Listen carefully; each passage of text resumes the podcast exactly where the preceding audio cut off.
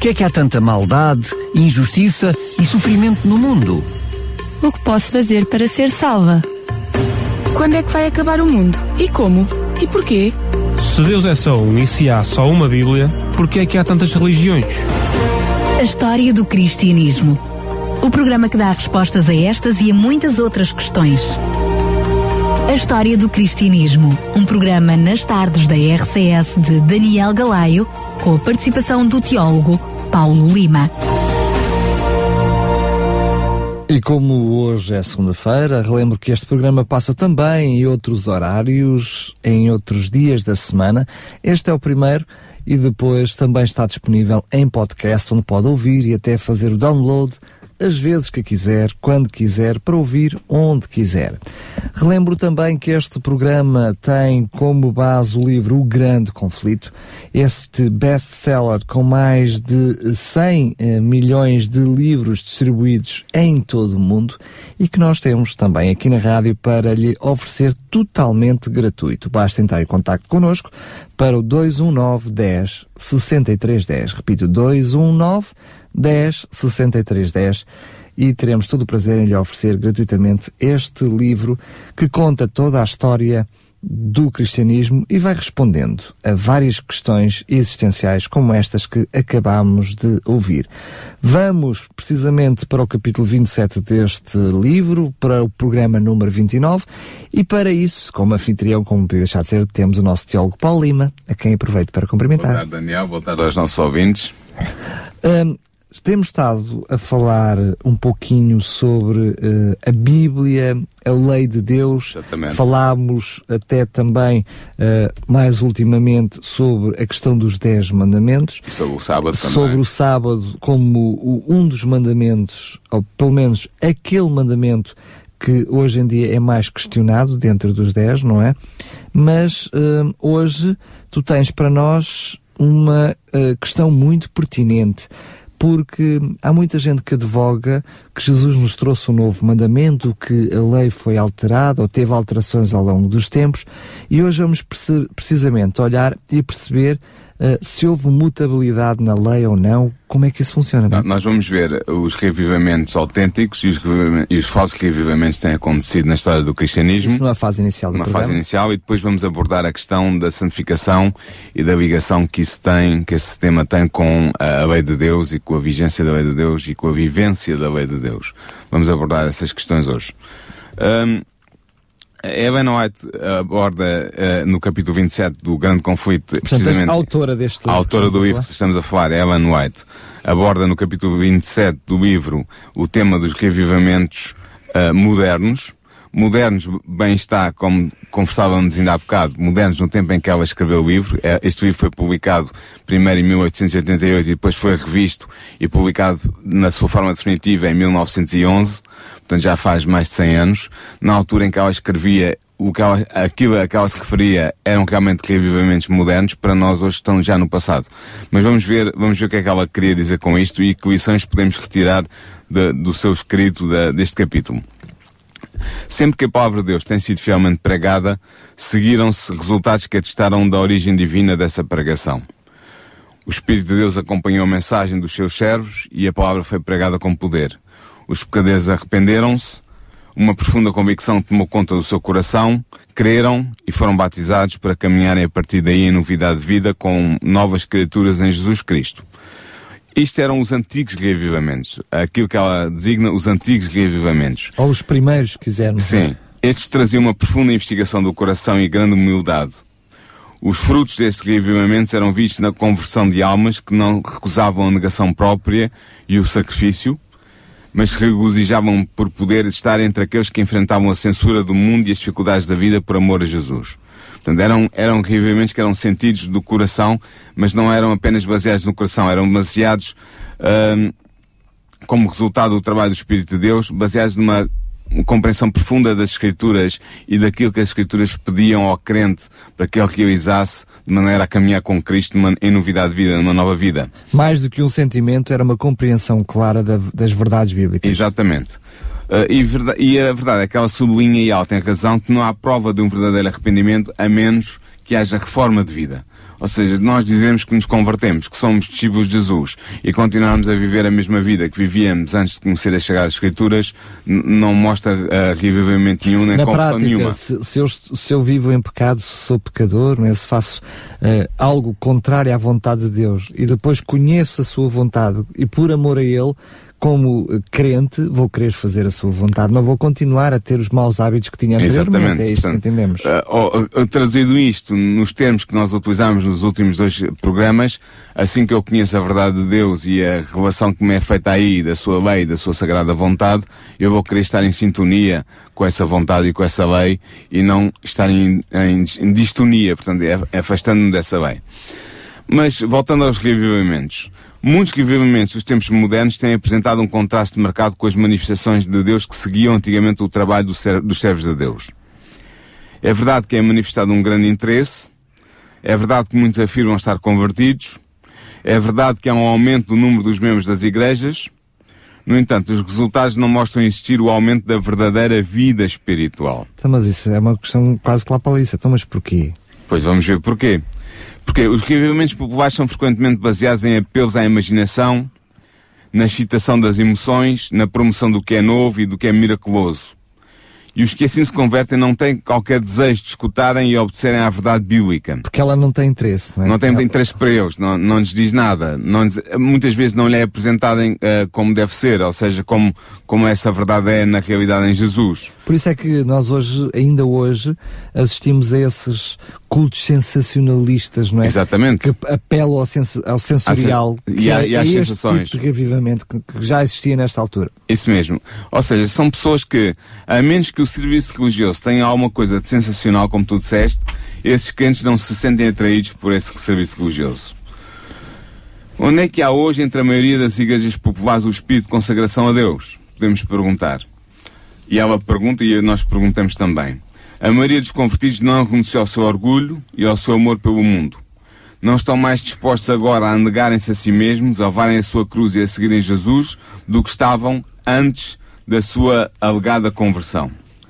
No entanto, apesar de tudo isto, há verdadeiros seguidores de Cristo nas igrejas populares, almas que estão dispostas a aceitarem e a viverem as verdades para o nosso tempo, o tempo do fim, o tempo que aguarda a iminente volta de Jesus.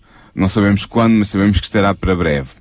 Nós temos vindo a falar de algumas destas verdades nestes programas, algumas destas verdades que são verdades candentes, que são verdades exigentes, porque exigem mudança de vida, exigem uma decisão de, pôr, de pormos totalmente ao lado de Deus e uh, suportarmos as consequências que daí possam advir, sabendo que o Espírito de Deus não nos abandona e que a providência de Deus está ali connosco. Portanto, sabemos que há pessoas que estão desejosas de conhecerem mais sobre as Sagradas Escrituras e de viverem uma verdadeira vida cristã ancorada na Palavra de Deus. Mas, ó Paulo, o que nos trazes hoje, até este momento, são até dois tipos de religião completamente distintos um do outro, hum. não é? Parece-me que um é a vontade de Deus e outro não. Sim, é verdade.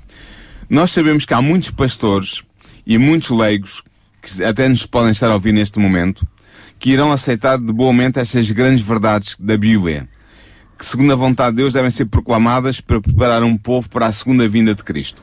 Nós temos falado dessas verdades, falámos da história do cristianismo desde a, desde a destruição de Jerusalém até à reforma e para além da reforma até Miller, William Miller e passando William Miller até o movimento da reforma que está a, está a reformar a brecha que foi feita na lei ao ser substituído o quarto mandamento por ordenações humanas e ao ser posto de lado o sábado, o sétimo dia, em favor do domingo, do primeiro dia da semana, temos vindo a falar de várias dessas uh, um, verdades bíblicas que são candentes e que são importantes para uma verdadeira fé cristã. Mas a verdade é que o inimigo de Deus deseja impedir que este grande e autêntico revivimento final seja bem sucedido. Esse inimigo quem é? Sabemos que é Satanás pelo que ele procurará criar revivamentos falsos para entreter, para iludir, para uh, desorientar as pessoas que estão em busca da verdade. E assim ele fará parecer que é derramado sobre os fiéis a maiores bênçãos de Deus possíveis. Manifestar-se algo que parece ser um grande interesse religioso.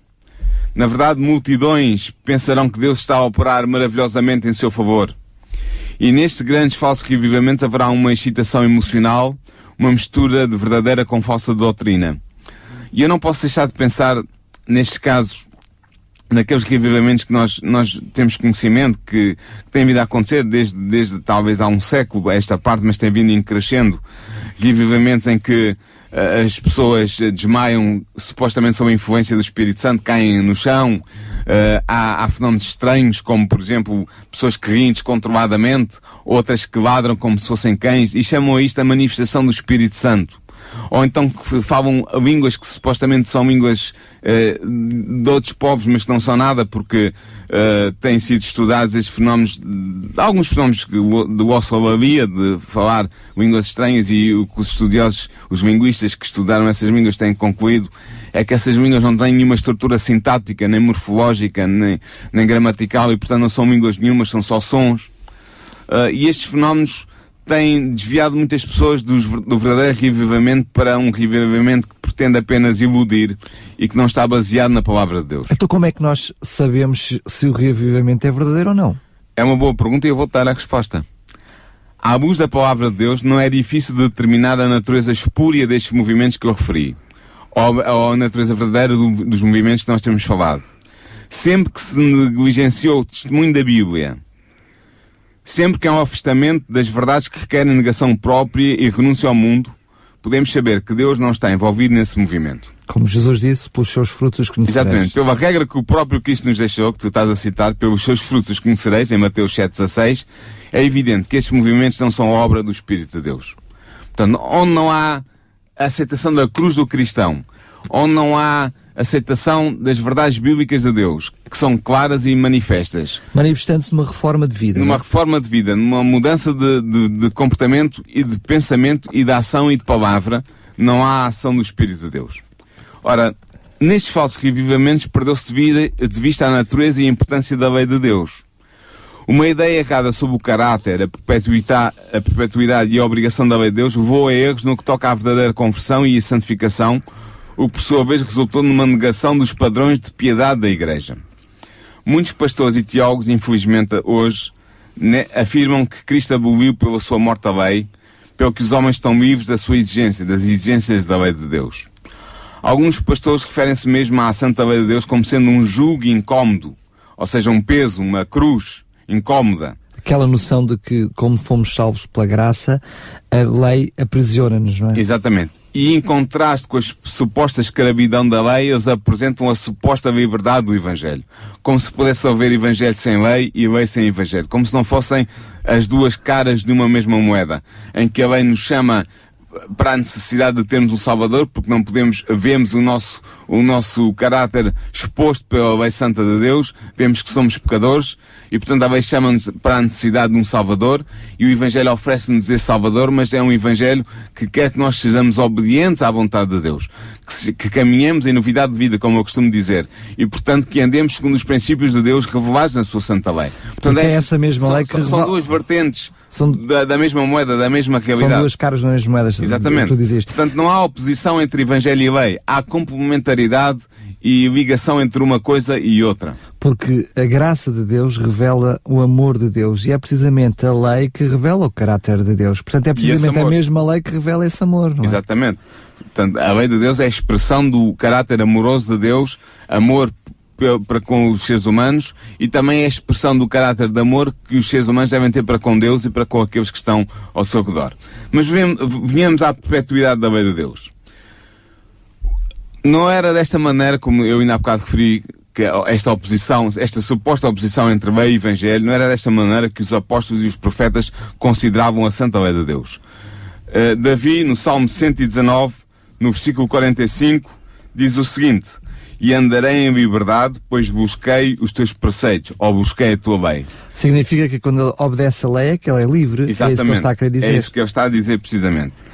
Tiago o irmão de Jesus refere-se ao decálogo, à lei dos dez mandamentos, como a lei real e a perfeita lei da liberdade. Ele diz em Tiago 2, 8 e 1, 25. João, o apóstolo do amor, mais de meio século depois da morte de Cristo, refere-se aos santos dos últimos dias como sendo aqueles que guardam os mandamentos de Deus. Isto aparece duas vezes, por duas vezes em Apocalipse. Apocalipse 2, 17 e Apocalipse 14, 12. Portanto, a afirmação perdão, a afirmação de que Cristo aboliu pela sua morte a lei de Deus não tem qualquer fundamento. Se fosse possível abolir a lei, então Cristo não teria que ter morrido para salvar o homem da penalidade do pecado.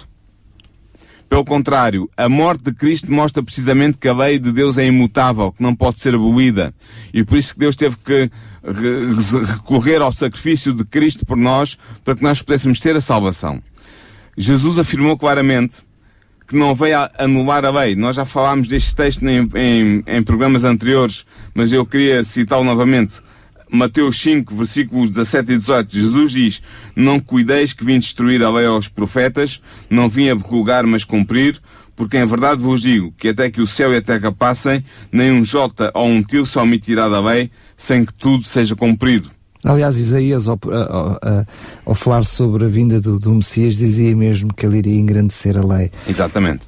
Como dissemos nos programas anteriores, a lei de Deus é pela sua natureza imutável e é eterna, porque ela é a revelação da vontade e do caráter de Deus que é o seu autor. A lei é a expressão do caráter de Deus. E Deus é eterno na sua essência é eterno e, portanto, a lei que é a expressão dessa, desse caráter, dessa natureza divina, é também necessariamente eterna. Só salvaguardar que não é pelo cumprimento da lei que somos salvos, mas como o próprio David, que tu mencionaste há bocado, ele diz, porque ama a Deus, ele deleita em fazer a sua Exatamente. vontade, é? O salmista diz, a tua lei é a verdade, e diz, os teus mandamentos são a justiça. Em Salmos 119, no versículo 142 e no versículo 172. O apóstolo Paulo, em Romanos, em Romanos 7, 12, ele diz claramente o seguinte, assim que eu encontrar aqui, 7, 12, ele diz, e assim a lei é santa e o mandamento santo, santo justo, e bom. justo e bom. Portanto, aqui não há nada de oposição entre lei e evangelho. Sim, mas uh, só o exemplo que tu estás a dar, uh, nós vemos só no livro de Romanos vários versículos sobre uh, a Exatamente. bondade. E vamos ver mais alguns. Portanto, a lei de Deus, sendo a expressão da mente e da vontade de Deus, deve ser tão eterna como o seu autor. O trabalho de conversão e da santificação autêntica é levar o pecador a se harmonizar com os princípios morais da lei de Deus. De facto, o primeiro passo para a reconciliação com Deus é a convicção de estar em pecado. Ninguém uh, se aproxima de Deus e percebe a necessidade de um Salvador se não perceber que está em pecado e que por causa do pecado está condenado à morte e que está em oposição a Deus por, por, essa mesma razão, por estar em pecado, por, estar em, por ser pecador. Ou seja, ninguém precisa de ser convertido se ele não estiver a fazer algo que, que não seja correto. E se não tiver a consciência de que está realmente a, a transgredir a vontade de Deus. Claro. E o que é que é o pecado? O apóstolo João, na primeira epístola de João, no capítulo 3, no versículo 4, diz claramente que o pecado é a transgressão da lei.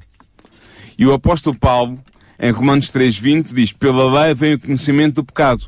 Portanto, sem a lei, sem a vigência da lei, não é possível que alguém se considere pecador. De modo a perceber a sua culpa, o pecador deve perceber os requisitos da Santa Lei de Deus que estabelece o que é justo e o que é bom. É verdade que dirão alguns, bem, mas a, a lei pode revelar o pecado, mas não salva. É verdade. A lei revela ao homem o seu pecado, mas não lhe fornece qualquer remédio de salvação. Apenas o Evangelho de Cristo pode libertar da condenação do pecado. Mas agora perguntamos, depois de ser justificado pela fé em Cristo, está o homem livre para transgredir a lei de Deus? O apóstolo Paulo diz-nos em Romanos 3, 31 o seguinte: Anulamos, pois, a lei pela fé? De maneira nenhuma, antes estabelecemos a lei.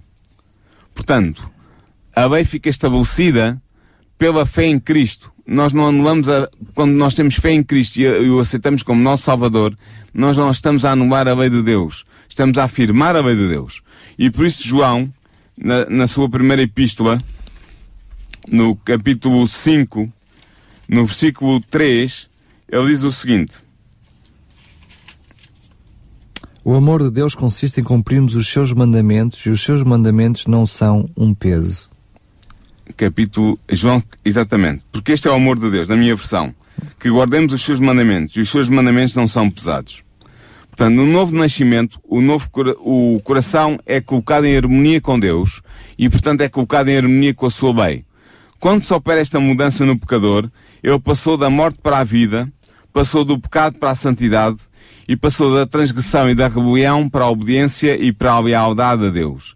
E então sucederá o que o apóstolo Paulo, em Romanos 8.4, afirma, quando diz, para que a justiça da lei se cumprisse em nós, que não andamos segundo a carne, mas segundo o Espírito. Portanto, a linguagem da alma convertida, uh, uma vez reconhecido o seu pecado e resolvido o seu problema do pecado, está claramente apontada em Salmos 119, no versículo 97, onde está escrito: Ó oh, quanto amo a tua lei, é a minha meditação todo o dia. Portanto, o que é que podemos concluir aqui? Podemos concluir que quando nós nos convertemos e percebemos quais são os requisitos que Deus pede de nós e que esses requisitos estão exarados, estão ali patentes na lei de Deus, o nosso desejo é obedecer, porque queremos viver uma vida de santidade, uma vida de, de comunhão com Deus e não podemos continuar a pecar voluntariamente e, e o pecado, como vimos, é a desobediência à lei de Deus. Portanto, nós queremos estar em comunhão com Deus, queremos estar em comunhão, em coordenação com a sua santa lei. E aqui, isto leva-nos à teoria da santificação. As teorias erradas sobre a santificação, que rejeitam a validade da lei divina, têm um lugar proeminente nos movimentos religiosos do nosso dia, infelizmente. Porque há uma confusão entre justificação e santificação. As pessoas claro. pensam que só porque são justificadas, e há realmente essa justificação quando nós vamos a Cristo e aceitamos o seu sacrifício por nós, que tudo está feito e que a, a, salvação está ali alcançada e, e, que o trabalho de Deus em nós terminou por aí. Mas na verdade não é assim. Quando nós somos justificados em Cristo, os problemas que estavam no passado, os pecados que foram realizados no passado são anulados e nós somos uh, declarados justificados pela fé em Cristo, somos declarados já santos e não pecadores. Deus olha Santos para nós. No sentido de separados Exatamente. de Deus. Deus, Deus, é? Deus olha para nós e vê em nós o seu Filho Jesus. E considera-nos justificados pela fé em Cristo.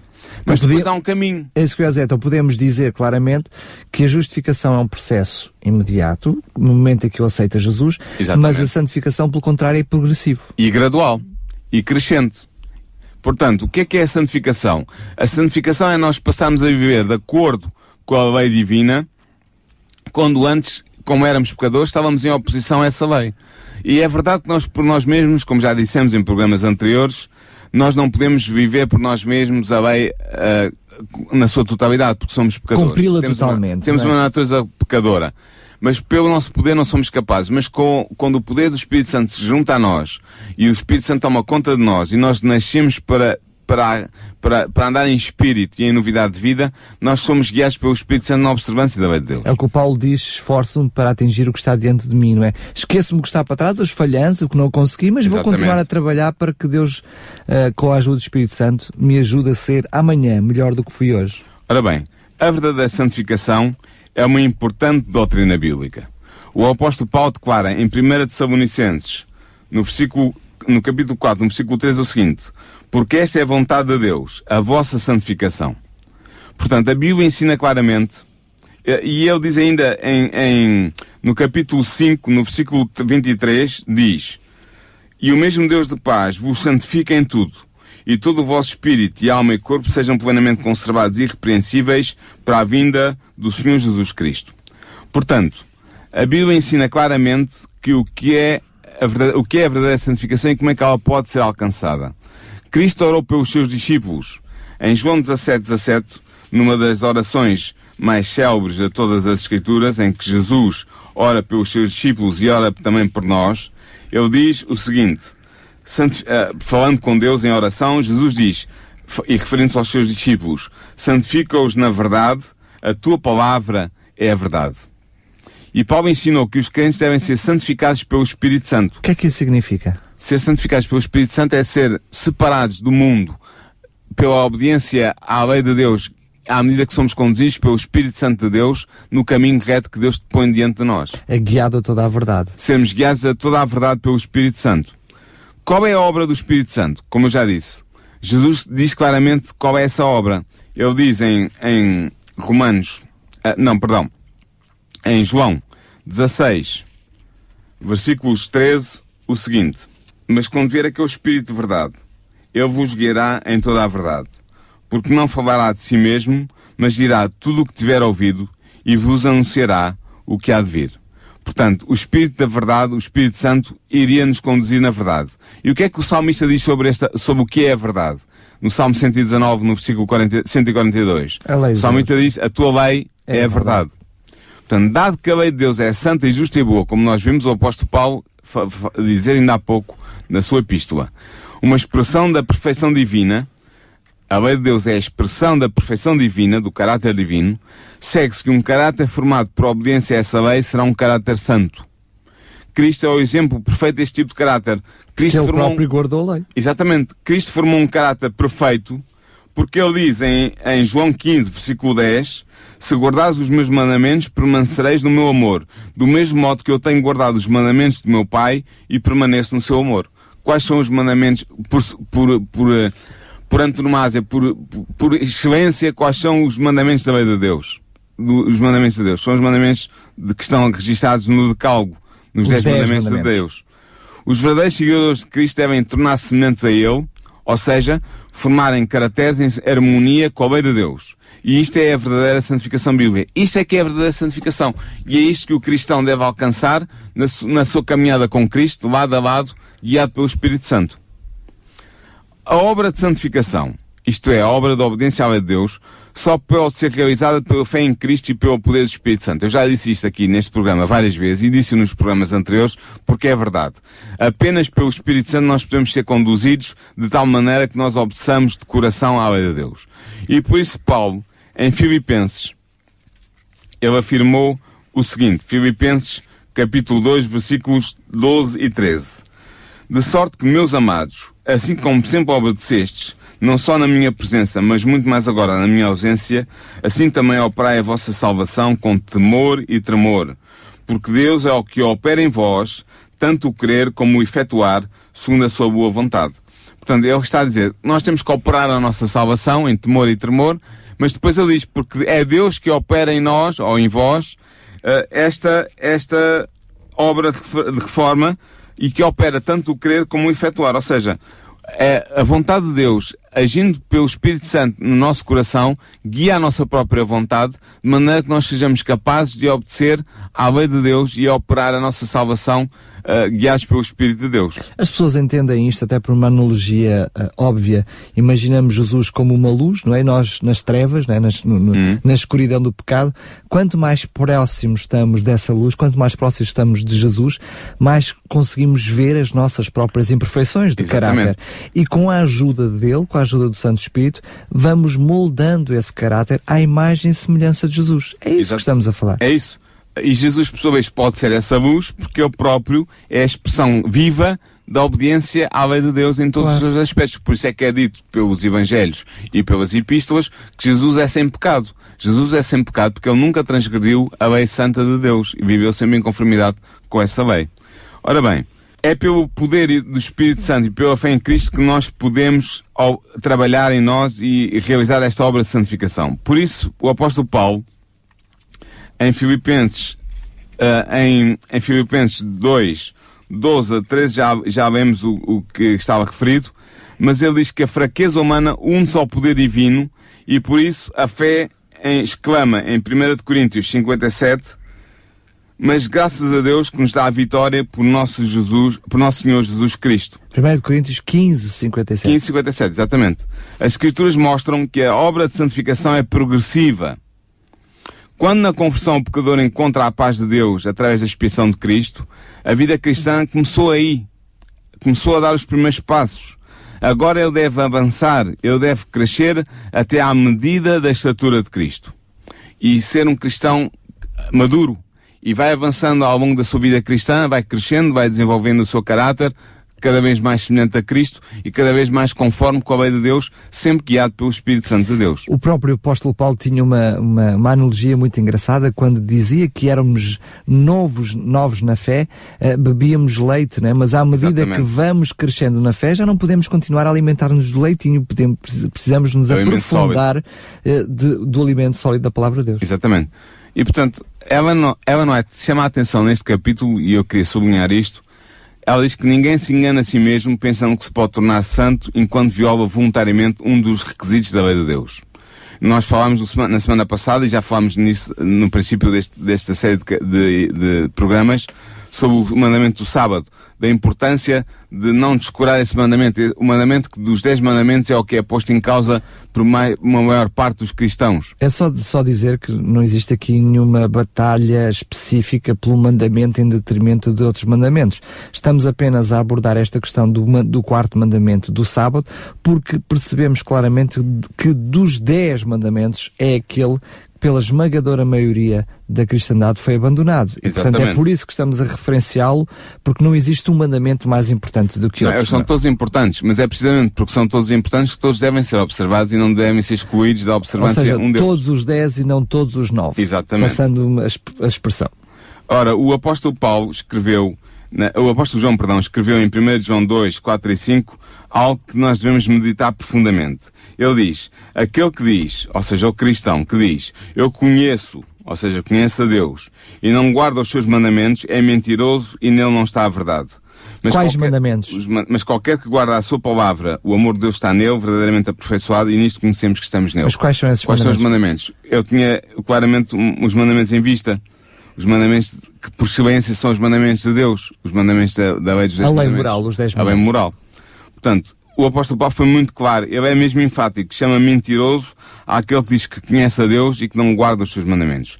Portanto, este é o então, teste é da diz... autenticidade da profissão cristã. Desculpa ter-te interrompido. Sim. Como é que Paulo, o apóstolo Paulo, está, pode dizer uma coisa dessas? Este é João que diz. Uh, peço desculpa. Uh, como é que João pode estar a dizer uma coisa dessas se tempo antes Jesus tivesse abolido a lei dos Dez Mandamentos. Não, não, não pode, faria não, sentido não fazia nenhum. sentido nenhum. E nós já vimos o texto de, de Mateus 5, que, que Jesus diz claramente que não veio abolir a lei nem os profetas, veio pelo contrário fazer cumprir e cumprir.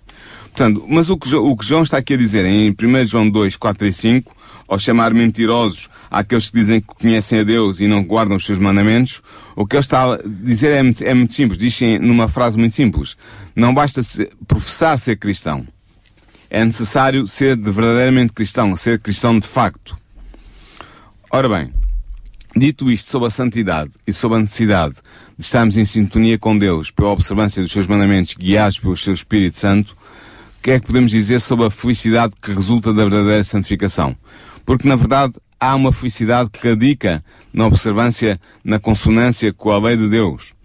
Embora a vida cristã seja caracterizada pela humildade, não deve ser marcada pela tristeza ou pela autodepreciação. Ou seja, o facto de nós nos confrontarmos com a lei de Deus e virmos que falhamos na observância dessa lei não nos deve deprimir.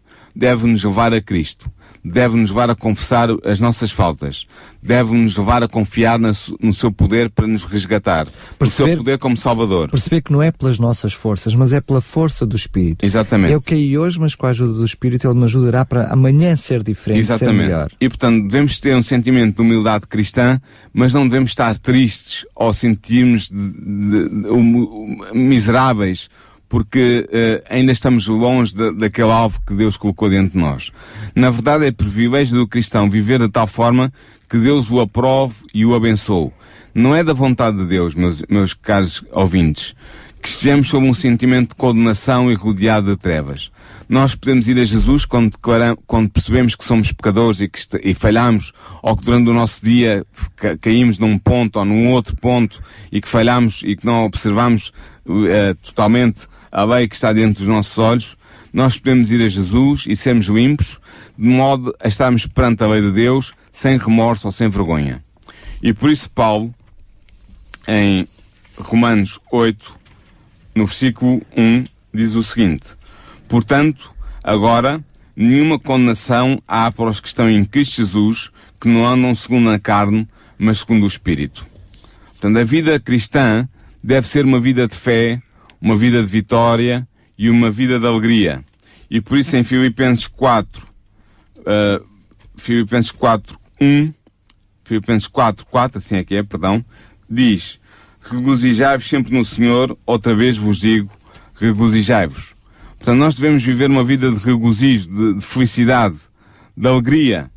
Uh, em 1 Tessalonicenses, no versículo 5, no capítulo 5, versículos 16 a 18, também diz, porque o mesmo Senhor, uh, perdão, uh, em tudo dai graças, porque esta é a vontade de Deus em Cristo Jesus para convosco. Não xingais o Espírito, não desprezeis as profecias, examinai tudo retendo o bem. Portanto, nós devemos dar graças em tudo, porque esta é a vontade de Deus em Cristo Jesus para conosco. Nós devemos dar graças em tudo. Uh, e, portanto, sendo assim, o que dizer então? Estes são os frutos da verdadeira conversão e da santificação. É apenas ao nos colocarmos ao colocarmos a lei de Deus na sua posição de vida, que pode haver um reavivamento da primitiva fé e santidade entre o povo de Deus. E é desse reavivamento que nós precisamos todos como Igreja de Deus.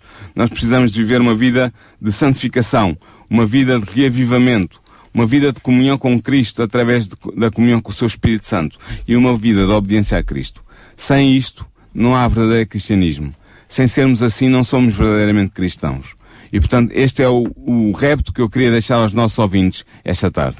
Lembramos só que aquilo que afastou os nossos, a nossa igreja primitiva uh, da vontade de Deus foi-se ter afastado da palavra de Deus Exatamente. e das verdades bíblicas. E depois fomos vendo já ao longo de todos os programas, relembro mais uma vez, que todos os outros programas estão disponíveis em podcast, no rádio da RCS, em História do Cristianismo, pode ouvir todos os programas e vai perceber o percurso da Igreja Cristã e a Igreja atual, que precisamente os reformadores foram descobrindo as verdades bíblicas há muito abandonadas e foram tentando que a Igreja primitiva pudesse regressar a essas verdades bíblicas encontrando alguns obstáculos, encontrando, até muitos deles a própria morte, em vez de restaurarem a igreja primitiva, acabaram por criar outras igrejas e transformarem-se naquilo que nós hoje conhecemos como os reformadores, ou mais os protestantes ao criarem novas religiões. E foi por aí que surgiram várias religiões. E foi ao longo dos séculos também, ao longo dos tempos, que foram descobrindo novas verdades bíblicas, da mesma forma que o afastamento da palavra de Deus foi progressivo, o conhecimento e o reconhecimento das verdades bíblicas também ele foi progressivo. É verdade, e nós temos estado a mostrar exatamente isso, acompanhando passo a passo a reforma, o, o, o processo histórico que levou à, à redescoberta de tantas verdades bíblicas e por isso convidava os nossos ouvintes, se quiserem conhecer mais sobre isso, a irem ao podcast e verem os programas que ficaram para trás. Mas é claramente isto que temos estado aqui a fazer, expor o desenvolvimento do reconhecimento, do novo reconhecimento da verdade que se tinha perdido na Idade das Trevas e que foi sendo ganho gradualmente, paulatinamente, por reformadores atrás de reformadores, à medida que iam descobrindo, redescobrindo na palavra de Deus as novas verdades que tinham ficado enterradas nas trevas do passado.